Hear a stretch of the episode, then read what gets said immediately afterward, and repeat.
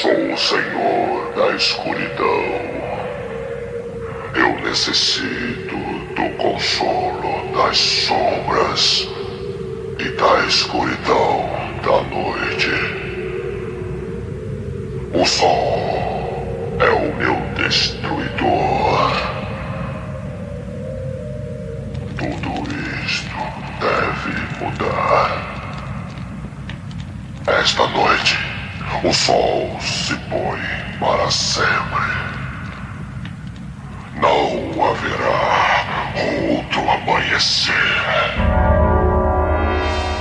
Guerreiros em Guarda. Eu sou Marcos Moreira. Eu sou Ivanildo Campos. Eu sou o Rafael Mota. E eu sou Fábio Moreira. E esse é o Sabre na Nós Podcast.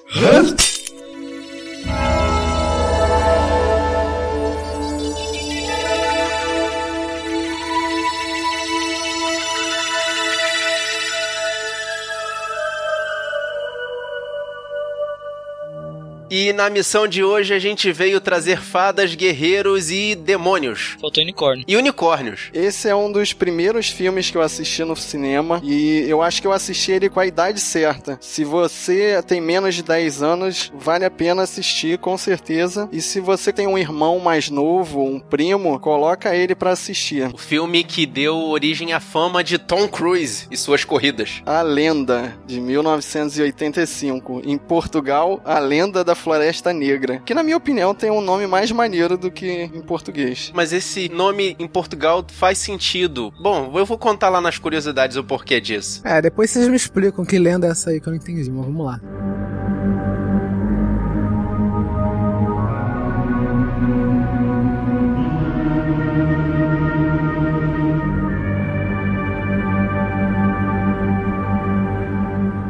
Classificado como aventura e fantasia, dirigido por Ridley Scott. Ridley Scott, maluco. Fez Alien, Blade Runner, Chuva Negra, Thelma e Louise, Gladiador, Hannibal. Hello, Clarice. Falcão Negro em Perigo, Gangster, Prometheus e o recente Êxodo. Depois que ele ficou velho, ele, tipo, tá dando umas escorregadas fortes.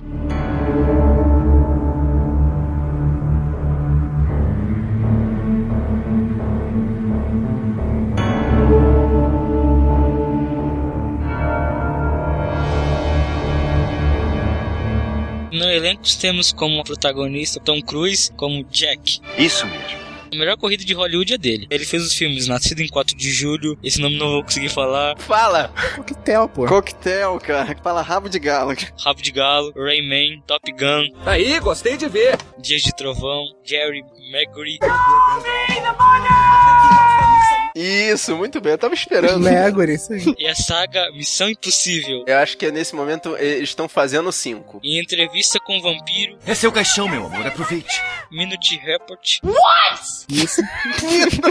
vai, vai, vai, segue. Ah, Esse continua. filme assisti recentemente, O Último Samurai, Colateral. Eu assisti Colateral essa semana. Repetacular esse filme. Muito foda. E também fez outros vários blockbusters, inclusive o recente No Limite do Amanhã. Vou te contar uma história. No Limite da Manhã também é maneiraço. Eu quero, Muito fazer, eu, eu quero fazer uma missão desse filme ainda esse ano. É o feitiço do tempo, não é? Sim, só que com tiros e alienígenas. E atuando com Tom Cruise, a gente tem a Mia Sara, que faz a Lily, Você é tão inteligente. e ela é a namorada do Ferris Bueller em Curtindo a Vida Doidado. Meu Deus. Eu, infelizmente, não pude deixar de associar o nome dela à princesa Lili. Eu acabei de pensar Vocês também. sabem de quem que eu tô falando? Sei, é a filha do Didi. Essa mesmo, eu não consegui deixar de associar em momento nenhum. Que referência tosca, cara. Eu olhava o nome dela e simplesmente me dava uma vontade absurda de rir, por causa da princesa Lili. Culpem o Renato Aragão por isso. Será que ele pegou daí o nome? Acho que não, porque o nome dela é Lilian. Caraca. Então, A gente tem também o Tim Curry, né, que faz o Darkness, Escuridão, vulgo, Capeta. Encardido. E ele é o gerente do hotel, não esqueceram de mim dois. Eu acho que o senhor está enganado. Né? Ele foi o Gomes em Retorno da Família Adams. E ele também participou no Desventuras em Série, aquele filme com o Jim Carrey. esse cara é um rosto inesquecível de Hollywood. Ele faz umas caras muito maneiras. Mas ele tá irreconhecível e fez um. O, cara, ele é o diabo do cinema. Quando Sim. se pensa em um demônio, eu sempre lembro dele. É a caracterização do demônio que a gente tem na cabeça, a primeira imagem do diabo, né? Thank you.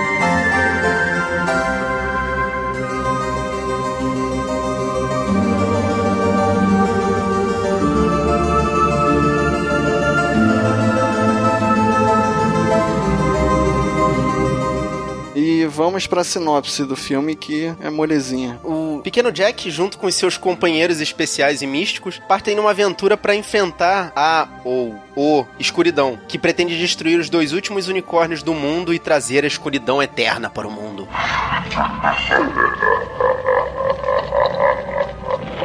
Esse filme foi indicado ao Oscar de melhor maquiagem. Não sei como não ganhou, né? Quem ganhou foi a Mosca, que também mandou benzão, mas, cara, esse diabão aí. Ah, não, é... não, não, não, não, não, não. Você viu a mosca? Cara, é, é, é, é, assim, é nojentamente inacreditável. É absurdo. É muito absurdo, assim. Eles ganharam merecendo. Verdade, senhor. Verdade absoluta. Verdade incontestável. Pra galera que gosta de videogame, é, existem rumores de que esse filme foi uma fonte de inspiração pro Shigeru Miyamoto, o criador da série Legend of Zelda. Eu curto pra caramba. Eu acho que o jogo de Nintendo 64, aquele Legend of Zelda Ocarina of Time, é um dos melhores da existência. Sim, né? Tem a princesa, tem o cavaleiro, né? Que vai atrás da princesa. O cavaleiro com aquela roupinha pequenininha, né? Que, no- Exato. no- que só vai da, da metade da coxa pra cima. A roupa verde, né? Também. A roupa verde, exatamente, a questão da natureza. Os bichinhos, né? Os, os seres místicos. A fadinha. Falando em princesa, a minha Sara, quando começou as gravações, tinha apenas 15 anos. Só que o filme teve que parar diversas vezes por problemas e as gravações levaram 3 anos para serem concluídas. Aí, mas vou te falar que mesmo naquela idade ela já tava. Tarado, Mas já tava, já tava. pervertido. E um dos motivos pela pausa nas filmagens foi a morte do pai do Tom Cruise. É, fazer o quê, né? Condolences. Uma coisa que, depois que eu li essa curiosidade, eu fiquei, cara, como eu não tinha visto isso antes, foi a maquiagem do rosto daquele Goblin, o Blix, o primeiro ajudante do Diabão. É uma máscara inspirada no rosto do guitarrista Keith Richards, do Rolling Stones. Cara, é mesmo! Aí tu olha pra aquela cara daquele demonizinho e tu pensa, cara, como eu não tinha visto isso antes. é, pode crer, bem que eu achei que eu tinha conhecido esse cara de algum lugar. É dos Rolling Stones. Cara, barato. muito. É, é o barato das drogas que deixa o o cara com a cara de Goblin, tá vendo? Winners don't do drugs. E pra variar, o personagem principal foi oferecido por um calhamaço de gente, entre eles o Johnny Depp, o Robert Downey Jr. e o Jim Carrey. I've had better. É, originalmente o nome do filme, durante a produção, era A Lenda da Escuridão, Legend of Darkness. Me explica agora esse nome, que eu não entendi. Você lembra que no começo do filme o Diabão fala da questão da escuridão, que ele não consegue viver sem a escuridão, que é o consolo dele e ele precisa da escuridão pra continuar vivendo? Sei. É exatamente isso. O Ridley Scott, quando ele começou a fazer esse filme, ele ia fazer uma coisa meio Star Wars, sabe? Fazer o filme mirando um ponto de vista pro diabão e não pro Jack e o casalzinho feliz. Sim. Então ele ia contar meio que a história da escuridão e não só aquela coisa da batalha do bem contra o mal. Por isso que o nome do filme seria A Lenda da Escuridão. Ah, explica bastante alguns devaneios, né? Que até o Diabão tem no final do filme. Exatamente. Esses devaneios são cortados na versão pro cinema. Tem uma mudança gritante no final do filme, mas a gente vai explicar isso depois da A hora do spoiler. A hora do spoiler. A hora do spoiler. A hora do spoiler. A hora do spoiler. A hora do spoiler. A hora do spoiler. A hora do spoiler. A hora do spoiler. A hora do spoiler. E a partir de agora você tá escutando esse podcast por sua própria conta e risco. O filme começa numas tomadas que parece muito o início do filme do Bambi. Uma das grandes influências que ele teve, com certeza, foram as animações do Walt Disney, porque também tem muitas coisas que lembram o Peter Pan, a Branca de Neve. É, tipo os anões, né? Tem muitas referências de filmes de princesas da Disney. Esse filme é uma coisa meio lúdica. Também tem um pouquinho de sadismo, porque o demônio tá sempre querendo sacrificar a princesa. Começando pelo Jack, né? Porque ele lembra bastante Peter Pan. Ele parece uma mistura de Peter Pan com um Tarzan ali no meio da floresta. A questão que chamou mais a atenção, principalmente que a gente ainda tá nesse hype de Hobbit, Senhor dos Anéis, essa coisa, foi a questão do anel. O desafio que a princesa propôs pro Jack. Isso é uma grande referência do Senhor dos Anéis, né? Tanto a tomada ali do anel caindo no. É o que eu ia dizer. lago. Nossa, não tem como não olhar aquilo sem lembrar do Senhor dos Anéis. E a gente pode enumerar um monte de, de cenas que, que lembram, né? O, que fazem referência ao Senhor dos Anéis. Eu consigo citar aqui, por exemplo, a cabana dos camponeses é muito igual à cabana do Radagast, do Hobbit. É, quando aparece pela primeira vez o Senhor da Escuridão fora do castelo dele, ele tá de preto montado num cavalo. Então ele parece muito um Nazgûl. Eu, como não tenho muita ligação, assim, com o Senhor dos Anéis, eu relacionei o filme muito mais com clássicos da Disney, né? Do que com o Senhor dos Anéis, né? Por exemplo, ali no início, né? Quando tem a casa da senhora, que a princesa vai pra lá, eu lembrei muito de A Branca de Neve. Tem a casa dos povos pobres, né? Sim, dos camponeses. Cena que me lembrou Branca de Neve também foi a bruxa. Aquela bruxa parecia muito aquela bruxa Cara, que oferece a maquiagem maçã. da bruxa é muito igual à bruxa de Branca de Neve. Muito mesmo. Que na versão dublada, eles tratam a bruxa como um senhor, né? Como um homem, sei E lá. Fica o- esquisito o porquê que eles mudaram, né? O sexo do monstro. De repente é porque não arranjaram uma dubladora que fizesse uma voz satisfatória e botaram um cara. Pegou mal pra caramba. Claro que sim! Uma outra referência interessantíssima é o chifre, que é usado como uma varinha de bruxo, que me lembrou muito o Harry Potter. Cara, Quando total. o Blix tá lá fazendo magias à torta e à direita. Isso me lembrou Caverna do Dragão. Também, porque não deixa de ser um equipamento mágico, né? É, tipo, tem um episódio assim quando tem um mago que vai atrás do chifre dos unicórnios. E também já lembrou também o Vale dos Unicórnios também, que fizeram. É, se eu não me engano, esse desenho ele também arranca, né, os chifres dos Arranca unicórnios, tudo, não é isso? E vai botando numa estátua, não é, É. isso? E eu acho que isso também foi uma referência tirada desse filme, porque o Caverna do Dragão foi feito depois, e eu acho que acontece com os unicórnios do Caverna do Dragão a mesma coisa que acontece com o unicórnio nesse filme. É, fica Ele meio parado. que congela. Paralisa. Isso. É, fica lá meio morto, assim. Essa parte me lembrou muito Caverna do Dragão. O que você fez é proibido. A fadinha. A questão da fadinha que ajuda o Jack na aventura. Pô, isso é outra coisa muito chupinhada Da Disney. do Peter Pan, né? Eu não ia falar que é da Disney, mas pode ser da história original também, né? E aí, de novo, pra galera que gosta de videogame, essa fadinha lembra a Navi, de Legend of Zelda. Que ao mesmo tempo lembra Sininho também, né? Do Peter Pan. Ninguém sabe além de você. É o nosso segredo, Jack. Uma das cenas que eu gostei muito, quando eles estão naquele tobogã, o tobogã do filme dos Goonies, que foi chupinhado desse filme aí também, né? Goonies never say die! Que existe a armadilha, que eles puxam uma corda e aparece escorrega. E eles vão parar num calabouço. E aí tem um Gollum petrificado ali. Caraca, lembra muito o Gollum, né? Eu paralisei o filme e vi, é muito igual ao primeiro Gollum do primeiro filme do Senhor dos Anéis. Onde é que nós estamos? Num lugar que nós não gostaríamos de estar. Tem duas referências que eu associei a Star Wars. Uma é que o Senhor da Escuridão parece que tem um pai conselheiro com quem ele fala, que me lembrou muito o Imperador do Darth Vader. Impressive. E é engraçado que esse personagem não aparece, né? Ele só troca uma ideia com uma entidade, né? Eu não lembro de ter visto em momento nenhum. Apesar de eu achar que naquele momento em que ele obriga ela a sentar na cadeira, o demônio ele tá tipo impregnado na cadeira que tá tentando agarrar a princesa. Um parênteses aí, na cadeira aparecem umas bolhas assim que me lembraram também o Alien. É aquele ovo. Isso, os ovos. Ficou uma cena estranha ali, né? Não dava pra entender se era onde ela tava sentando. É, Tinha o- alguma coisa pulsando. É outra cena que eu entendi mais ou menos, né? Parecia que ele queria que ela sentasse ali pra meio que ela fosse possuída pelas trevas ou algo do tipo, né? Que essa parte de transformar ela numa princesa má lembrou dois filmes pra mim. Primeiro, o Cru, que a gente já fez um podcast, o link vai estar nesse post, que é quando o demônio fica tentando seduzir a princesa a ir Sim. pro lado dele, né? E a segunda referência é quando o demônio das sombras, ou uma das formas, né, do escuridão, começa a dançar com ela, que é o momento em que ele dá o vestido preto pra ela, que ele dançando ali parecia aquele demônio das sombras do desenho Caverna do Dragão. Essa cena aí é muito bacana, cara. Isso. A transição dela de se entregar, né, ao lado negro da força. Aí outra referência. E esse salão aí, eu não sei se vocês repararam, me lembrou muito Moria And they call it a mine. Do primeiro filme do Senhor dos Anéis, que tem um salão cheio de pilastras largas. E a dança me lembrou a dança da Bela e a Fera, né? Bom, e a segunda referência que eu achei do Guerra nas Estrelas Uhum. foi o momento que o Jack corta a mão do Senhor da Escuridão Nossa. pra ficar com O chifre do com unicórnio. o chifre do unicórnio, né? Que é bem o momento em que o Darth Vader é derrotado no último filme. Ah, sim, ele cortou a mão, Sim, né? ele cortou a mão do, do escuridão. O Gump fica instigando o Jack a matar o Senhor da Escuridão, mas se ele tivesse feito isso, ele ia perder o chifre, né? Pense no unicórnio.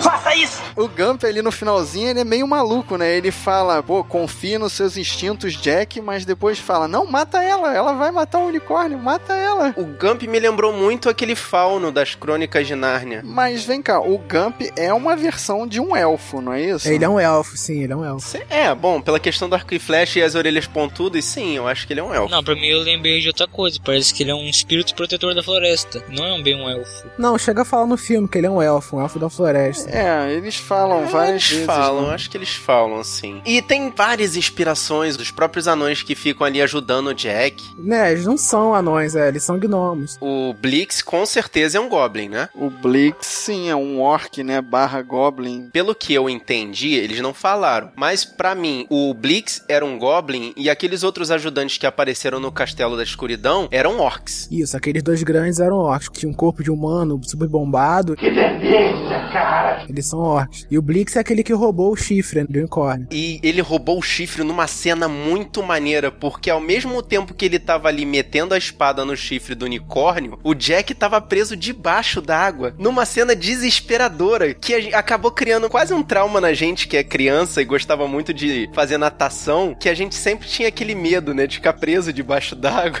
Por mais Exato. besta que seja essa sensação, é muito engraçado lembrar disso. Ah, essa cena é muito bacana. Essa cena é né? muito que bonita. Mostra que na hora do soco que ele dá no gelo é o momento que o Blix tira o chifre do unicórnio. Sim, é como se o unicórnio tivesse dado a vida por ele, né? Como se ele estivesse protegendo o Jack. É, Pô, tá aí outro ponto de vista. Eu também não tinha percebido isso, cara. Mandou bem. exato, é uma vida que vai e uma vida que é salva, né? O que foi que eu fiz? Eu vou consertar isso. E é interessante também, uma característica do Jack é que ele fala com os animais, né? Tem uma hora ali que ele chega e troca uma ideia com a fêmea do unicórnio. Tanto Sim. que ele fala assim: ah, ela pediu pra gente achar um campeão pra ir lá pegar o chifre de volta. Aí o Gump vira pra ele: é contigo mesmo, meu irmão. Você é o campeão. É, isso me fez lembrar de novo Legend of Zelda, que é mais ou menos isso. O garoto é simplesmente chamado pra aventura de propósito, assim. Alguém bota a espada na mão dele e fala, vai, é a tua chance. É a mesma coisa que fazem com o Jack aí. Você serve. Vamos arranjar umas armas pra você. No momento ali que o anão tá defendendo o unicórnio, essa cena me incomodou muito, cara. Ela é muito galhofa ali. Hum. Quando ele tá defendendo as flechadas com a panela, Ah. parece que. Parece que ele atrai as flechas com a panela. É Não, muito e, e ridículo. bate, e bate na panela e faz aquela faísca. Muito ridículo. Parece que durou muito, né, a cena. E tem um desfecho, assim, que pra um filme de criança é meio assustador, né? Tem Exato. uma flechada na testa ali e corta. Tipo, É. Você vai descobrir depois que foi uma. que o cara não se deu mal, mas na hora ali parece que ele levou uma flechada e morreu, né? Tomou um headshot. Pô, mas acabou com a parte mais importante, o vinho dele. Escorre o vinho, né, cara? Pra deixar pior É ainda a por cena. isso, cara, porque a cena fica assustadora porque escorre o vermelho, né? E uma outra cena assustadora, assim, pra crianças é quando aquele outro Goblin que a gente vai descobrir que é um gnomo pega o chifre, né, e desafia o Darkness. E o Senhor da Escuridão invoca ali um morto-vivo que pega ele e cai num buraco, que a gente também acha que o cara morreu ali. E, cara, é muito assustadora essa cena. Se joga, né, com ele, abraça ele e se joga. Vlup, jogou.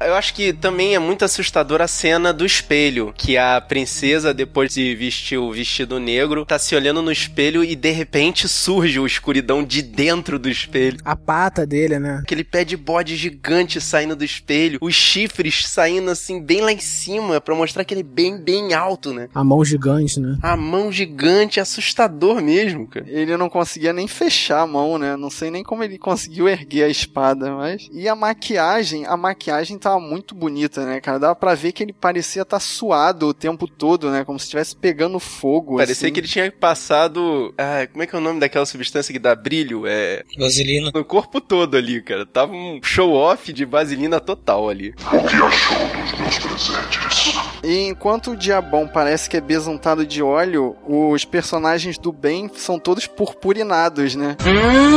Sim. Em alguns Nossa. momentos, além da purpurina, ainda aparece bolhas de sabão na cena, assim. Cara, é muito teatral o filme, né? Eu acho que essas bolhas de sabão são pra mostrar as partes mais místicas do filme, como por exemplo, quando a fadinha vai abrir a porta do calabouço pra eles, ela pede um beijo pro Jack. E naquele momento aparecem as bolhas e ela mostra uma imagem da princesa, como que atraindo o Jack. Esse filme tem umas partes que são muito doidas de ácido, né, cara? Porque você vê que parece que fica em câmera lenta e fica meio opaco.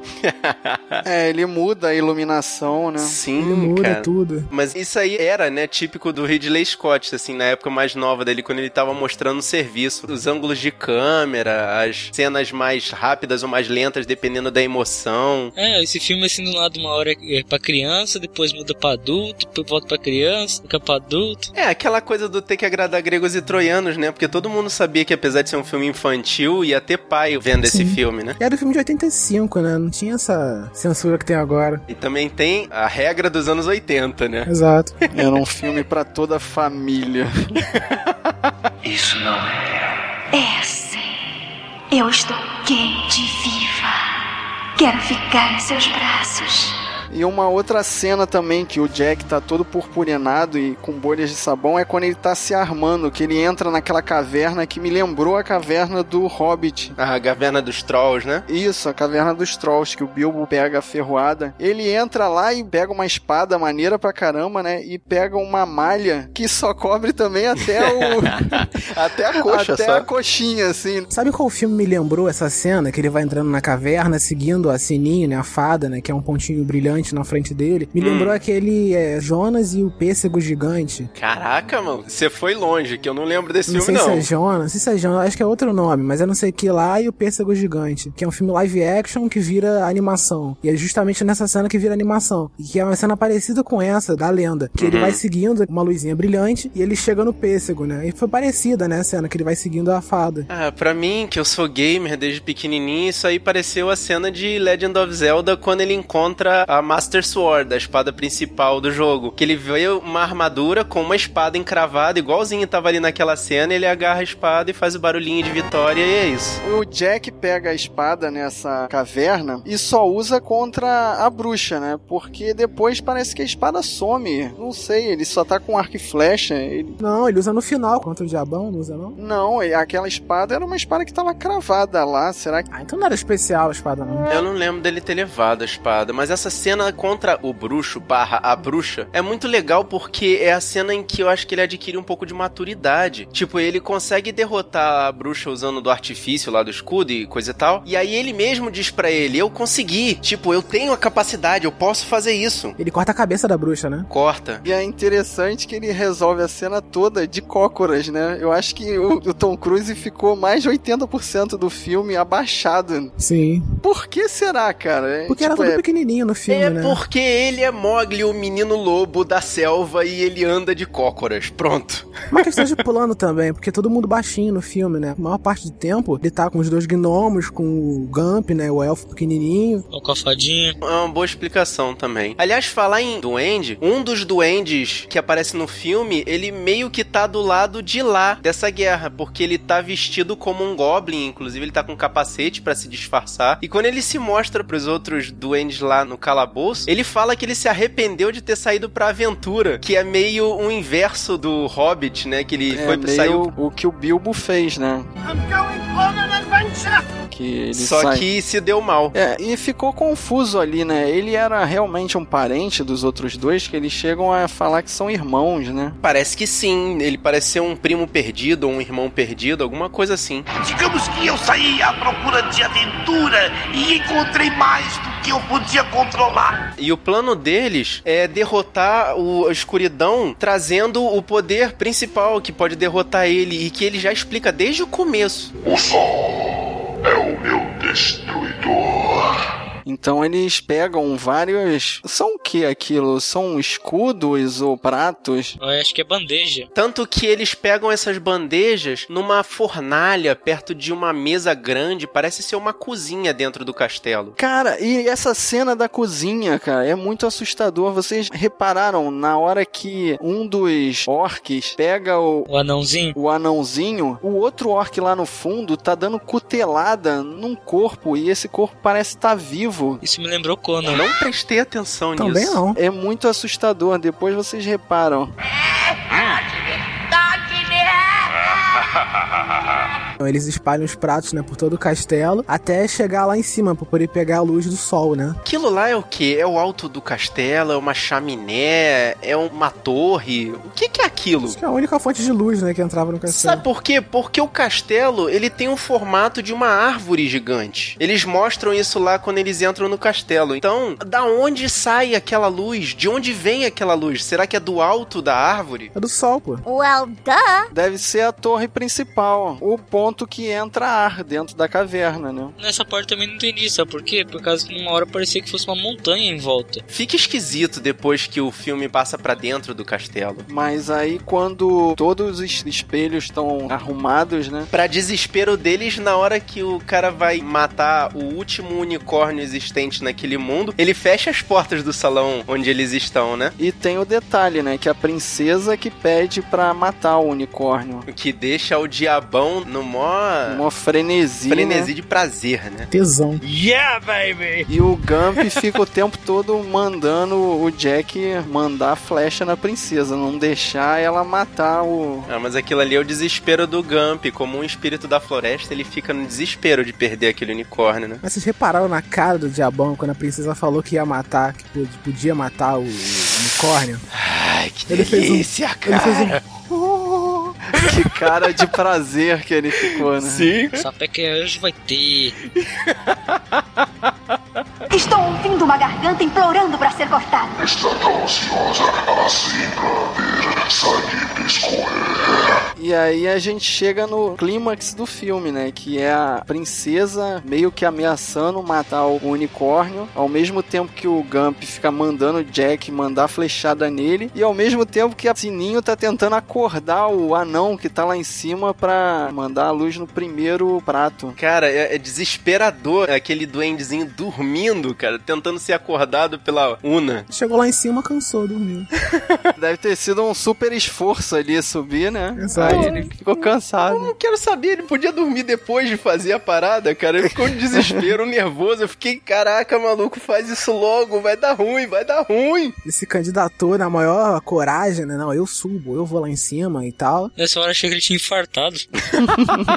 Cara, porque não aparece ele acordando? Aparece ele acordando? Aparece, aparece. Aparece, sim. é ele que joga a luz. Ele a, é que pega a Ana não bandeja. consegue levantar Ah, sim, a sim. bandeja. É, ela é fraca, ela não consegue levantar a bandeja. Ele vai lá e consegue. Mas aí o Jack meio que confia, fala que acredita na princesa Lily e aguarda o último movimento dela, que é libertar o unicórnio. Aguarda o último movimento dela com uma flecha apontada pra eles. O cara tá ali na posição estratégica pra fazer qualquer coisa, né? Assim que ele confia nela, né? O Gump, ele fica falando pra ele atirar logo na princesa, né? Porque o Gump ali não confia nela. E só que o Jack, ele confiou nela tanto que ele mirou no, no diabão. E essa é a cena que eu acho mais tosca do filme, cara. Ele manda a flecha e se vocês repararem, a flecha parece que faz uma curva de 90 graus no pescoço do diabão. É, pois é.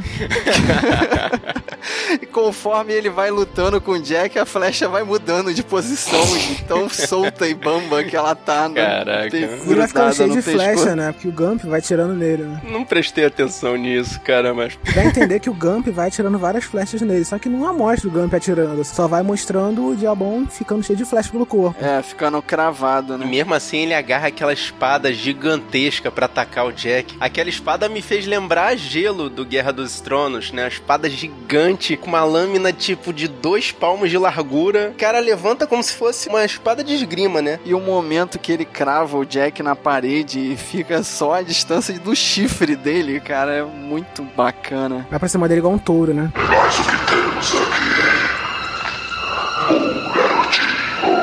E o Jack vai trocar espadada com ele. E eu acho ali que o Senhor da Escuridão tava pegando leve, né? Eu acho que ele tava meio que brincando com o Jack. Tava meio lento, né? É, mas essa coreografia de luta, tá, apesar de ser assim, bem fraca, cara, mostra que o Jack tava indo com tudo pra cima do Diabão e o Diabão tava fazendo nada. Porque mostra ele dando as piruetas antes da porrada, tipo, sabe aquela hora que você vê o cara rodar a espada pra trás antes de jogar a espada pra frente? Tipo, Sim, sim. eu tô batendo com toda a minha força e não tá adiantando nada.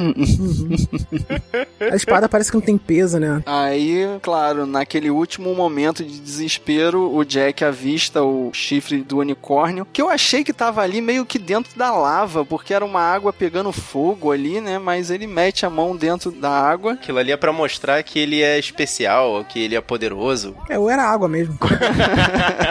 a água tava pegando fogo É, por cima só, né? é, E ele manda o chifre do unicórnio como se fosse uma adaga, né? No peito do diabão, no momento que a luz chega derrubando parede e porta. É esse momento que eu achei muito maneiro, que a luz ali naquele castelo é uma força tão poderosa que destruiu a porta, invadiu com tudo, derrubou aquele duendezinho que tava desesperado na entrada. E aí é que a versão do diretor e a versão do cinema começam a ficar muito Aí diferentes. nesse momento a luz atinge o diabo. E ele faz um discurso, só na versão do diretor. Acho que chegou num ponto bastante, é, posso dizer, é cristão, aí por isso que ficou polêmico, né, ali, de eles deixarem aquele discurso do capítulo no final e cortarem algumas versões do filme. É, porque ele diz que o mal sempre vai existir, né? Porque pra existir o bem tem que existir É o o mal. mesmo discurso que o Tulsadum usa com o Conan, só que pro Conan da tela azul. Pro Jack não deu, ele foi lá e fez o que tinha que ser feito, que era acabar com o mal, nem que fosse Sim. naquele momento. Ele corta a mão, né, do diabão. E que é uma boa opção, porque assim ele recupera o chifre do unicórnio. Sim, só que não aparece a mão dele caindo e tal, né? Corta ah, é um direto. filme infantil, por Pois é. favor. E pra vocês, o Senhor da Escuridão morreu ou não morreu? Pra mim morreu. Não, pra mim não morreu não. Pra mim ele foi pra zona fantasma. Você Sim. lembra? Então, foi pra lá que ele foi. Pra mim ele foi consumido pela escuridão e como a luz reinou, né, no lugar onde ele ficava, ele teve que ficar por lá mesmo. Oh, é um menino puro, né? Consumido pela Disney. Pensei três dias nessa fase. Anda logo, Jack! Mate ele! Mate ele! E a princesa tá desmaiada, né? E o, que que ela precisa pra acordar, pra sair do seu encanto do mal? Ela precisa de um beijo de amor. Encanto nada, ela tá desacordada, tomou um tapa na mão do capeta. Ela só precisava descansar, na realidade, né? É. Aí o Jack perde lá um mó tempão procurando um anel pra nada, então não precisava daquele anel. Não sabe nada. Claro que precisava, porque quando ele devolve pra ela, ela fala assim: Ai, eu te dou meu anel, pode ficar. Essas partes de dar o anel aí ficou meio esquisito, hein? Então, aí as versões se separam novamente, porque na versão do diretor eles terminam separados, né? Ela volta pro castelo dela e ele fica na floresta. E na versão original ela dá o anel lá no castelo, não é? Na versão original, eles vão juntos pro castelo, exatamente. Ela vai dar o anel pra ele lá no castelo. Terminou. Você está salva. A versão do diretor faz mais sentido, porque pensa só, numa situação futura, depois que o filme acaba, o que, que você acha que vai acontecer? Vai chegar o casalzinho lá dentro do castelo e a princesa, uma pessoa régia, uma pessoa, né, de estirpe, uma pessoa abastada, vai chegar pro pai dela lá, o rei, vai dizer: Pai, oi, tudo bem? Esse daqui é o meu namorado camponês que tem que é caipira e acabado e eu vou que casar não tem com nem ele calça. que não tem nem calça e eu vou casar com ele. Ou você vai preparar o ambiente, tipo, fica aqui que eu vou lá contar pra papai o que aconteceu, depois eu venho te buscar, valeu? É, meio que deixou no ar, né? O que vai acontecer depois, né? Ela deu o anel pra ele, né? No sentido. não no sentido bíblico. No sentido material. Sim, e aí ele ficou com o anel enquanto ela voltou pra casa, né? Sim, ela voltou pra casa pra poder montar o ambiente, porque pensa só, ela vai chegar lá no castelo e vai dizer: "Papai, olha só, eu propus pro Jack uma missão impossível e ele cumpriu". Claro, né? Tu Cruz tá aí pela quinta vez. Caraca, eu entendi. Caraca, Muito bom, né, Rafael? muito ruim. Bora. Então, deixa eu pedir um último favor aqui, por favor. Lili, canta mais uma vez pra mim. Come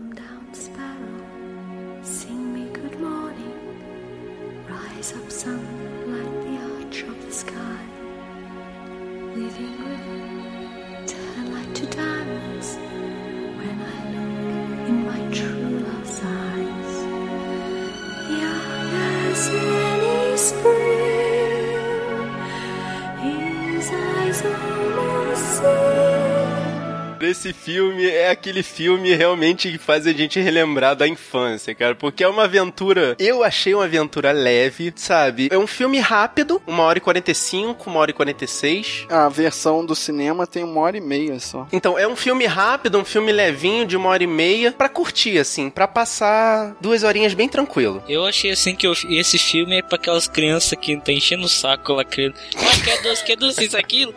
Aí você bota a televisão pra ele assistir, assim, fica calminho, fica assistindo lá. Aí eu comecei a fazer encher o saco assim, ah, pode cortar a mão dele. gostei do filme, sim, nossa, eu gostei da parte que ela vai lá dar o anel pra ele. Tudo. Que isso, rapaz? Dá, dá o anel assim, sentido lá, vai jogar o anel lá, vai, o outro vai pular lá, assim, que nem doido pra caçar o anel, tudo. Uhum. Bonitinho, gosto de filme de romance, assim, romance inocente, que só dá o anel depois, assim, de casado. Que isso?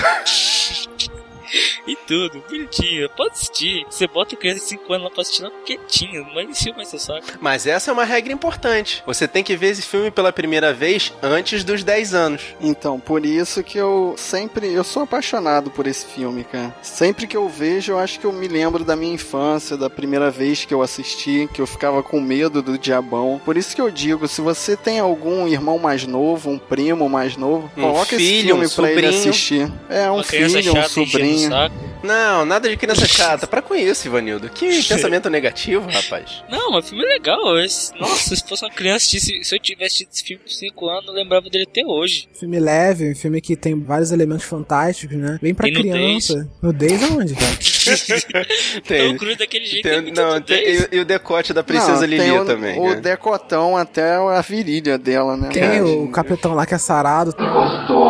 Pô, nudez, nada disso, né? Ah, e tem a corrida do Tom Cruise, que vale a pena ver a primeira corrida dele. Que ainda não era aquela corrida clássica dele, mas ele tava treinando pra chegar lá. Aquelas pernas de moça dele. Sim, que é a cena do final, né? A cena Na do cena adeus. do adeus, né? O pré-adeus, que tá todo mundo dando tchau, saiam do cinema, podem ir. Deixa eu fazer uma última observação Adeus. sobre essa cena. Essa cena me Corre, chamou a atenção. Cruise, Corre! Eu não sei se essa regra vale pros seres místicos, mas a cagalhofada toda do filme aconteceu porque a princesa tocou no unicórnio. Guarda Essa é essa discussão. informação. Exatamente, Lá cara. no final, quando eles estão dando tchau pra todo mundo, o Gump chama o unicórnio na chincha e o unicórnio vai lá dar uma cheirada na mão dele e depois ele vai lá e faz carinho no unicórnio. Não, mas é assim, eles. Tipo, essa regra não se aplica aos seres místicos? Eles são seres, é, são seres fantásticos. E na realidade, não foi porque a princesa tocou no unicórnio, foi porque a princesa fez o unicórnio ficar parado pra receber aquele dardo Ah, tá, envenenado. tá, tá, tá. Dentro, né, do universo fantástico, ela tocou porque ela é impura e tocou nele e contaminou o ser puro que é o unicórnio com a sua impureza de ser humano e tal. Tem tudo isso por trás também. Mas na Ah. verdade, literalmente, foi porque o unicórnio foi atraído pela pureza da menina, entendeu? E não ela que contaminou o unicórnio com a impureza dela.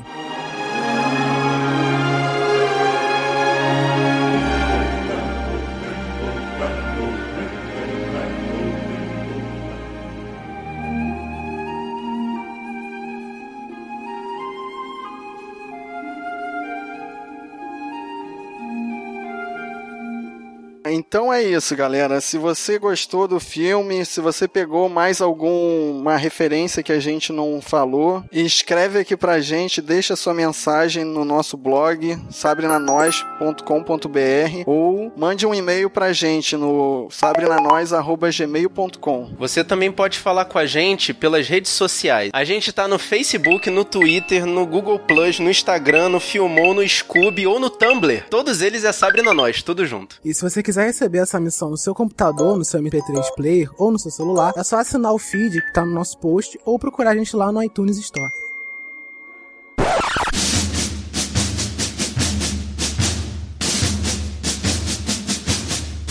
Isso é uma convocação oficial. O Sabe na Nós podcast precisa de você, jovem guerreiro que se encontra entre os 8 e os 80 anos e que acompanha nossas missões. Se você quer a sua nós debulhada pela nossa equipe, tem que nos ajudar a te ajudar. Curta nossa página no Facebook e ajude também a espalhar a palavra dos guerreiros da Nós, curtindo e compartilhando a postagem desta missão. E não se esqueça de sugerir o seu tema. Ao final de cada mês, um guerreiro será selecionado e sua nós será debulhada por nós, num programa dedicado a você, que nos ajuda a manter os sabres afiados. A nós pode ser um filme, um seriado, um quadrinho, um livro, um programa de TV, o que você quiser. Portanto, aliste-se. Curta o Sabe na Nós no Facebook. Curta e compartilhe o post desta missão. E deixe na área de comentários a sua sugestão. E lembre-se: O poder é de você!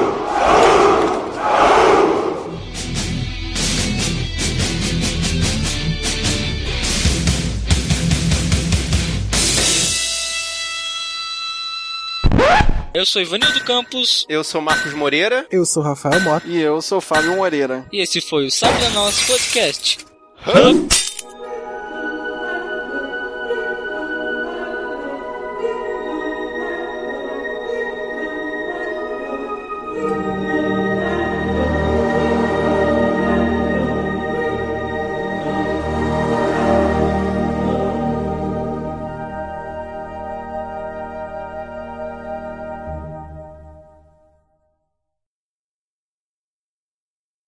Marcos, posso fazer uma pergunta? Você falou gay? Não, É, gamer. ele falou. Falou. Não sou gay. Falhou não internet. não. Falou gay. Não. Eu Ah, que pô, sou você gay. Para sou com gay desde Não, criança. Tá bom, vai lá. Eu vou voltar a fita depois pra escutar isso. Pode deixar.